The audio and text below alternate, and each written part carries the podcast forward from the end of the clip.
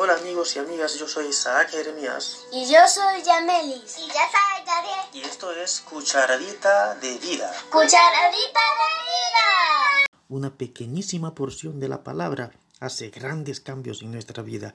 Gracias por unirte.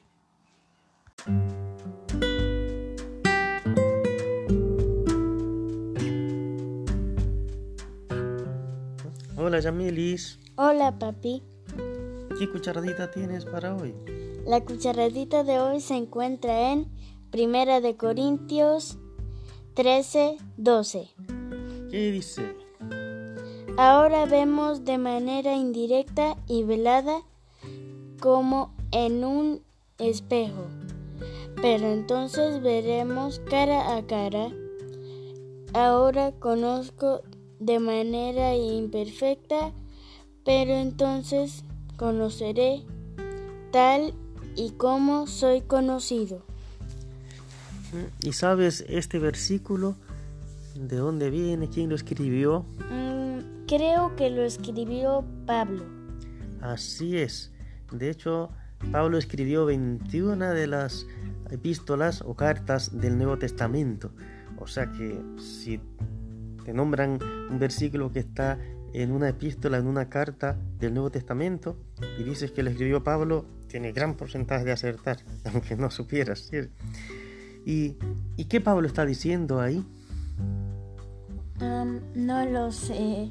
Él dice y está hablando algo de la vista, o sea, dice que está viendo, ahora vemos de una manera Indirecta, indirecta, pero que más dice velada. velada, borrosa. ¿Sabías que Pablo tenía problemas de la vista?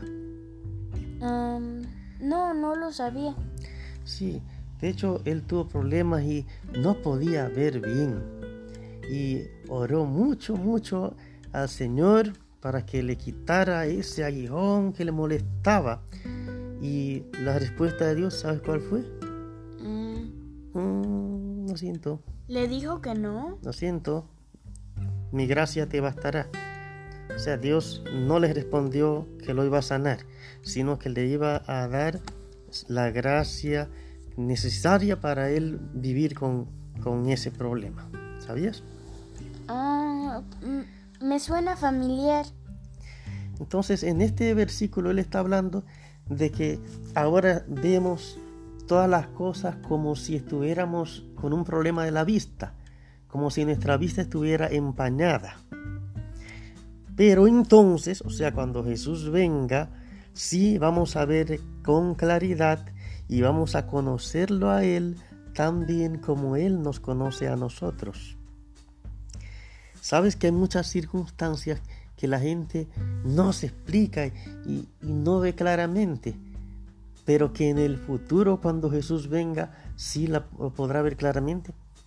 Por ejemplo, ¿recuerdas cuando Pablo era joven que, que perseguía a los cristianos? ¿Recuerdas? Sí. Y recuerdas que él contribuyó a que apedrearan a, a un cristiano y lo mataran a pedradas puras. ¿Sabías eso? Sí. ¿Y sabes cómo se llamaba la persona a quien apedrearon? Esteban. Esteban, claro. Entonces, Esteban, por ejemplo, no pudo ver claramente. Lo último que vio fue a Pablo agarrando la ropa y tirándoles piedra para que él se muriera. Sin embargo, cuando Jesús venga y él resucite, qué sorpresa cuando vea a Pablo y se abracen.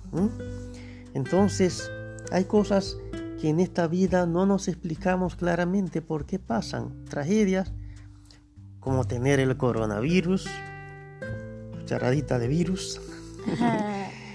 Sí, esta es nuestra cucharadita en cuarentena de prevención. Tuvimos contacto con alguien con el virus y estamos con cucharadita de virus, o sea, con mascarilla.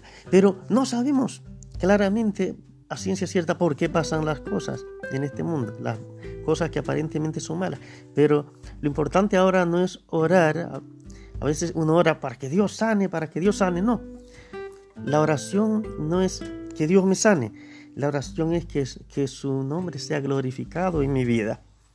Así como el nombre de Dios fue glorificado en la muerte de Esteban, fue glorificado en la vida de Pablo y en su misma ceguera, que le ayudó a entender, no ceguera, diríamos problema visual, que le ayudó a entender que espiritualmente también vemos borroso, pero si depositamos la confianza en Él, de llegar al momento en que lo veremos cara a cara y lo veremos tal como Él es.